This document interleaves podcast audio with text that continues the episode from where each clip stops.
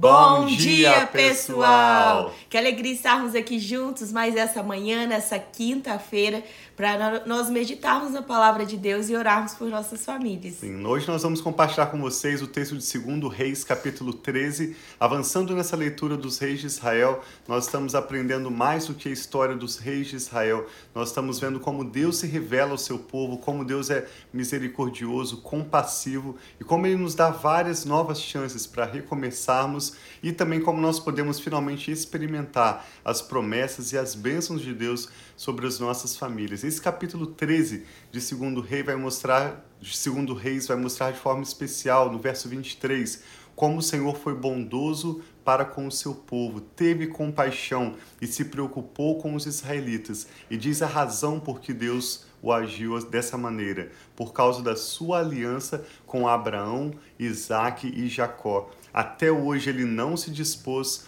a destruí-los ou a eliminá-los da sua presença. Isso nos mostra que Israel ainda tem um plano, um papel especial no plano de Deus, como Deus prometeu aos patriarcas Abraão, Isaac e Jacó, de abençoar todas as famílias, todas as nações da terra através de Israel. Depois que o Senhor Jesus veio à igreja se une também nesse propósito de ser agente de Deus na terra e nós queremos o mesmo para as nossas famílias, que Amém. nós possamos desfrutar as bênçãos de Deus e sermos uma bênção para todos ao nosso redor. Então vamos meditar conosco hoje com a leitura de 2 Reis 13 e ao final dessa leitura nós queremos orar pela sua família, concordar com seus motivos de oração. Amém. Então vamos orar pedindo a Deus para abrir o nosso entendimento e falar conosco durante Amém. essa leitura. Pai, obrigado por essa nova manhã, que nós sabemos que as tuas misericórdias se renovam sobre as nossas vidas. Obrigado pelo teu amor, a tua graça, o teu favor, coisas que só o Senhor pode nos dar, Pai. Ninguém pode nos dar nenhum nada pode nos dar isso. E nós pedimos que o Senhor venha abrindo o nosso entendimento também, Sim, para que nós possamos ver as maravilhas da tua palavra, para que nós possamos receber, Pai, a porção que o Senhor tem para nós no dia de hoje. Nós te amamos e te louvamos em nome de Jesus. Amém. Fique conosco então até o final dessa breve leitura, hoje, segundo Reis, capítulo 13. Começa dizendo que no 23º ano do reinado de Joás, filho de Acasias, rei de Judá, Jeoacás, filho de Jeú, tornou-se rei de Israel em Samaria e reinou 17 anos. Ele fez o que o Senhor reprova, seguindo os pecados que Jeroboão, filho de Nebate, levara Israel a cometer e não se afastou deles. Por isso a ira do Senhor se acendeu contra Israel e por longo tempo os manteve sob o poder de Azael, rei da Síria, e de seu filho Ben-Hadad. Aqui menciona outra pessoa com o nome Ben-Hadad. Nós já havíamos lido alguns capítulos atrás que havia um rei na Síria, algumas traduções dizem rei de Arã, que se chamava Ben-Hadad. Esse Azael conspirou contra Ben-Hadad e matou Ben-Hadad de forma que Azael se tornou então o rei da Síria naquele contexto. Quando Azael teve um filho, ele deu o mesmo nome daquele rei que ele havia matado, Ben Haddad, ao seu próprio filho. Então esse é outro Ben Haddad. É, Azael e Ben Haddad oprimiram o povo de Israel. Eles, a Bíblia diz, foram instrumentos de Deus para trazer julgamento sobre Israel por estarem distantes dos caminhos do Senhor. Então Jeoacás buscou o favor do Senhor e este o atendeu, pois viu o quanto o rei da Síria oprimia Israel o Senhor providenciou um libertador para Israel, que escapou do poder da Síria. Assim, os israelitas moraram em suas casas como anteriormente, mas continuaram a praticar os pecados que a dinastia de Jeroboão havia levado Israel a cometer, permanecendo neles, até mesmo o poste sagrado permanecia em pé em Samaria. De todo o exército de Jeoacá só restaram 50 cavaleiros, 10 carros de guerra e 10 mil soldados de infantaria, pois o rei da Síria havia destruído a maior parte deles, reduzindo-a a pó. Os demais acontecimentos do reinado de Jeoacás, os seus atos e tudo o que realizou estão escritos nos registros históricos dos reis de Israel. Jeoacás descansou com os seus antepassados e foi sepultado em Samaria, e aí o seu filho Jeoás se tornou o seu sucessor. Agora vamos falar sobre o reinado de Jeoás, rei de Israel. No 37 ano do reinado de, Je de Joás, rei de Judá, Jeoás, filho de Jeoacás, tornou-se rei em Israel, em Samaria, e reinou 16 anos. Ele fez o que o Senhor reprova, e não se desviou de nenhum dos pecados de Jeroboão, filho de Nebate, levara Israel a cometer, antes, de per... antes permaneceu neles. Os demais acontecimentos do reinado de Jeoás, os seus atos e as suas realizações, inclusive a sua guerra contra Amazias, rei de Judá, estão escritos no livro dos registros históricos dos reis de Israel. Jeoás descansou com seus antepassados e Jeroboão o sucedeu no trono. Jeoás foi sepultado com os reis de Israel em Samaria. Nós vamos ler também com o reinado desse próximo rei Jeroboão. Nós também já lemos sobre um outro rei Jeroboão, logo depois da morte de Salomão, quando seu filho Roboão assume o reinado de Salomão, o reinado foi dividido em duas partes, Judá ao sul e Israel ao norte. Assim como Roboão, filho de, Jero, filho de Salomão, ficou reinando no sul sobre Judá, Jeroboão assumiu as dez tribos do norte. Agora nós vamos ver sobre outro Jeroboão e último episódio, ou penúltimo episódio, na verdade, com o profeta Eliseu antes da sua morte. Ora, Eliseu estava sofrendo de doença, da doença da qual morreria. Então Jeoás, rei de Israel, foi visitá-lo e curvando sobre ele chorou gritando: Meu pai, meu pai, tu és como os carros e os cavaleiros de Israel. E Eliseu lhe disse: Traga um arco e algumas flechas. E assim ele fez. Pegue o arco em suas mãos, disse ao rei de Israel. Quando pegou, Eliseu pôs as suas mãos sobre as mãos do rei e lhe disse: Abra a janela que dá para o leste e atire. O rei o fez e Eliseu declarou: Esta é a flecha da vitória do Senhor, a flecha da vitória sobre a Síria. Você destruirá totalmente os arameus em Afeque. Em seguida, Eliseu mandou o rei pegar as flechas e golpear o chão. Ele golpeou o chão três vezes e parou. O homem de Deus ficou irado com ele e disse: Você deveria ter golpeado o chão cinco ou seis vezes. Assim iria derrotar a Síria e a destruiria completamente. Mas agora você vencerá somente três vezes. Então Eliseu morreu e foi sepultado. Ora, tropas moabitas costumavam entrar no país a cada primavera Certa vez, enquanto israelitas sepultavam um homem, viram de repente uma dessas tropas e então jogaram o corpo daquele homem no túmulo de Eliseu e fugiram. Assim que o cadáver daquele homem encostou nos ossos de Eliseu, o homem voltou à vida e se levantou. Isso é uma história super interessante, é mais um milagre que acontece na história de Eliseu mesmo depois da sua morte. Azael, rei da Síria, oprimiu os israelitas durante todo o reinado de Jeoacás.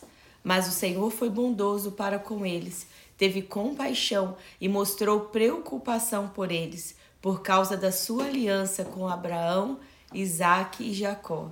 Até hoje ele não se dispôs a destruí-los ou eliminá-los da sua presença.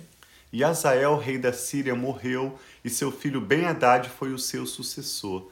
Então Jeoás, filho de Jeoacás, conquistou de Ben-Hadad filho de Azael, as cidades que em combate Azael havia tomado de seu pai Jeoacás. Três vezes Jeoás o venceu e assim reconquistou aquelas cidades israelitas. Nós vemos aqui então as últimas histórias sobre esse grande homem de Deus que foi o profeta Eliseu, em um capítulo que destaca o amor de Deus por Israel devido à promessa do Senhor aos seus servos Abraão, Isaque e Jacó. Não é por causa da maneira como Israel estava andando bem nos caminhos do Senhor, suas decisões militares ou políticas estavam bem ajustadas, não por isso, mas porque Deus empenhou a sua palavra ao prometer aos patriarcas de que através de, do povo de Israel famílias de todas as nações seriam abençoadas. Amém. Isso já aconteceu de tantas formas no passado, foi através deles que nós vemos a descendência dos reis de Judá trazendo a pessoa de Jesus. Nos próximos dias nós vamos refletir um pouquinho mais sobre isso, sobre não os reis de Israel, mas vários reis de Judá vão trazer a descendência real de Jesus como descendente de Davi. E através de Jesus, salvação, reconciliação com Deus é oferecida a todos os povos. E até hoje Israel continua sendo uma luz entre as nações. Nós vemos também mais uma coisa interessante, apesar de nós estarmos lendo sobre os reis de Israel, se você buscar as ministrações, os, os episódios dos últimos dias, os últimos capítulos que lemos, nós vamos até encontrar dois, três nomes de reis que são mencionados, mas muitas vezes fala o termo rei sem mencionar os nomes deles. No entanto, nós vemos os nomes dos profetas do Senhor, assim como em segundo reis nós estamos vendo sobre Eliseu, em 1 Reis, nós vemos sobre Elias várias histórias mostrando como Deus se manifestou através dos seus profetas. Então é lógico que Deus valoriza as posições de governo. Há esse livro na Bíblia chamado Reis, na verdade no original era apenas um livro.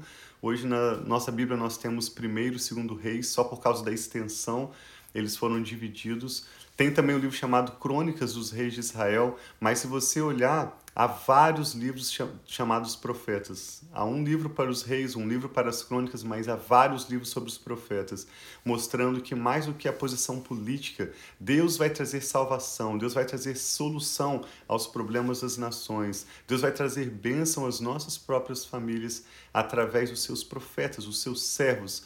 Então, que nós possamos Cada dia aprender a estarmos atentos ao Senhor, às prioridades de Deus, como Ele tem agido na terra e principalmente como Ele deseja manifestar as suas promessas e aliança sobre a nossa família. Sim, nós vemos também o sacerdote joiada, né? Como Sim. Deus também, o reino de Deus se manifesta através daqueles que Deus envia, daqueles os enviados do Senhor. Então, que nós possamos clamar pelas nossas nações, pela nossa liderança, que Deus envie seus apóstolos, seus profetas, seus Amém. servos e servas para interceder, para dar conselhos, ainda que possam haver governantes ímpios, como nós vemos aqui nessa história dos reis, a impiedade, mas os profetas mesmo assim traziam as palavras. Muitas vezes, alguns reis, eles, eles receberam essas palavras e colocaram em prática e viram bênçãos acontecendo. Outros estavam não dando tanta importância aos profetas, assim como a gente viu que Jezabel que, que tentou matar todos os profetas e na época de Elias.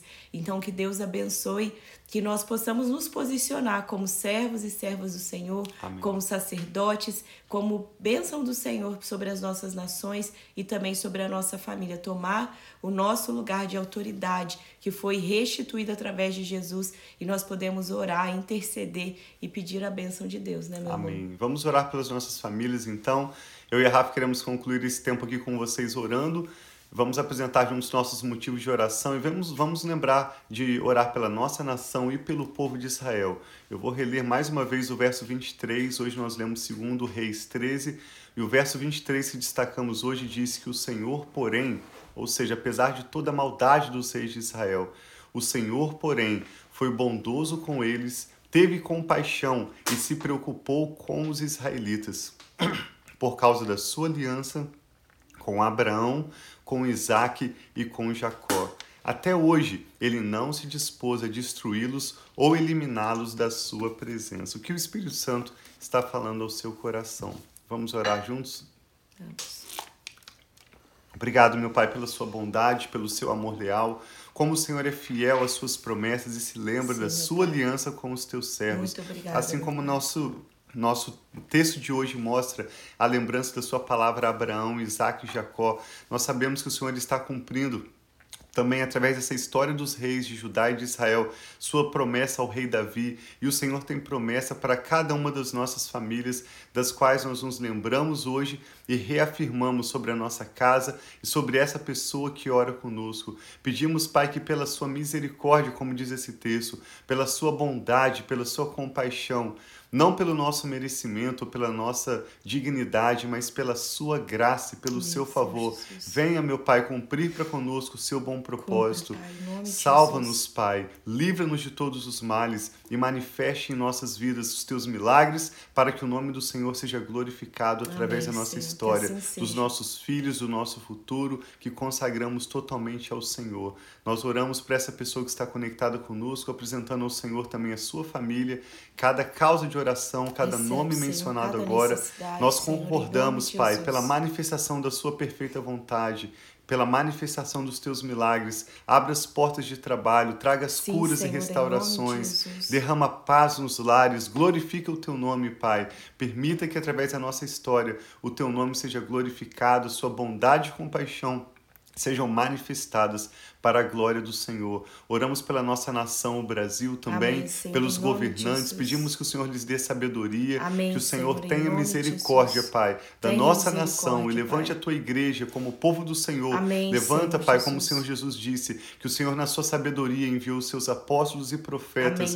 Pedimos que o Senhor envie a tua palavra Pai, sobre a nossa Jesus. nação, Brasil, trazendo direção, trazendo profecia, trazendo orientação, sabedoria do Senhor sobre os nossos governantes e sobre cada família da nossa Amém, nação. Pai, que assim Oramos, seja, Pai, pela de nação de. Israel também, Sim, pedindo Senhor. que a tua palavra, Pai, declarada a Abraão, Isaac e Jacó, seja manifestada sobre o povo de Israel, Amém, que através deles, nações e famílias de todas as nações serão abençoadas Sim, para a Senhor, glória em do Senhor. Guarda, Pai, o teu povo Israel. Ajuda-os, Pai. Pai, nas decisões difíceis que eles têm a tomar no dia Sim, de hoje, a cada dia. Jesus, e Pai. livra Israel de todos os seus inimigos. Dá-lhes vitória para que Israel possa continuar sendo um instrumento em tuas mãos, a menina dos teus olhos. Amém, Senhor. O Senhor tem uma aliança com o povo de Israel, por isso nós amamos e abençoamos o teu Amém, povo Israel. Senhor, e oramos, Pai, entregando a nossa família, o nosso futuro, todas as nossas causas sob os teus cuidados. Te damos graças, Pai, e oramos em nome do Senhor Jesus.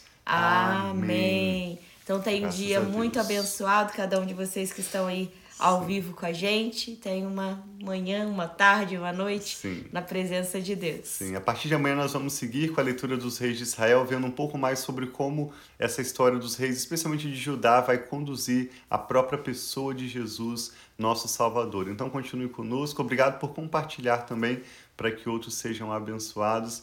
Que Deus abençoe muito a sua vida. Nós amamos vocês. Um abração.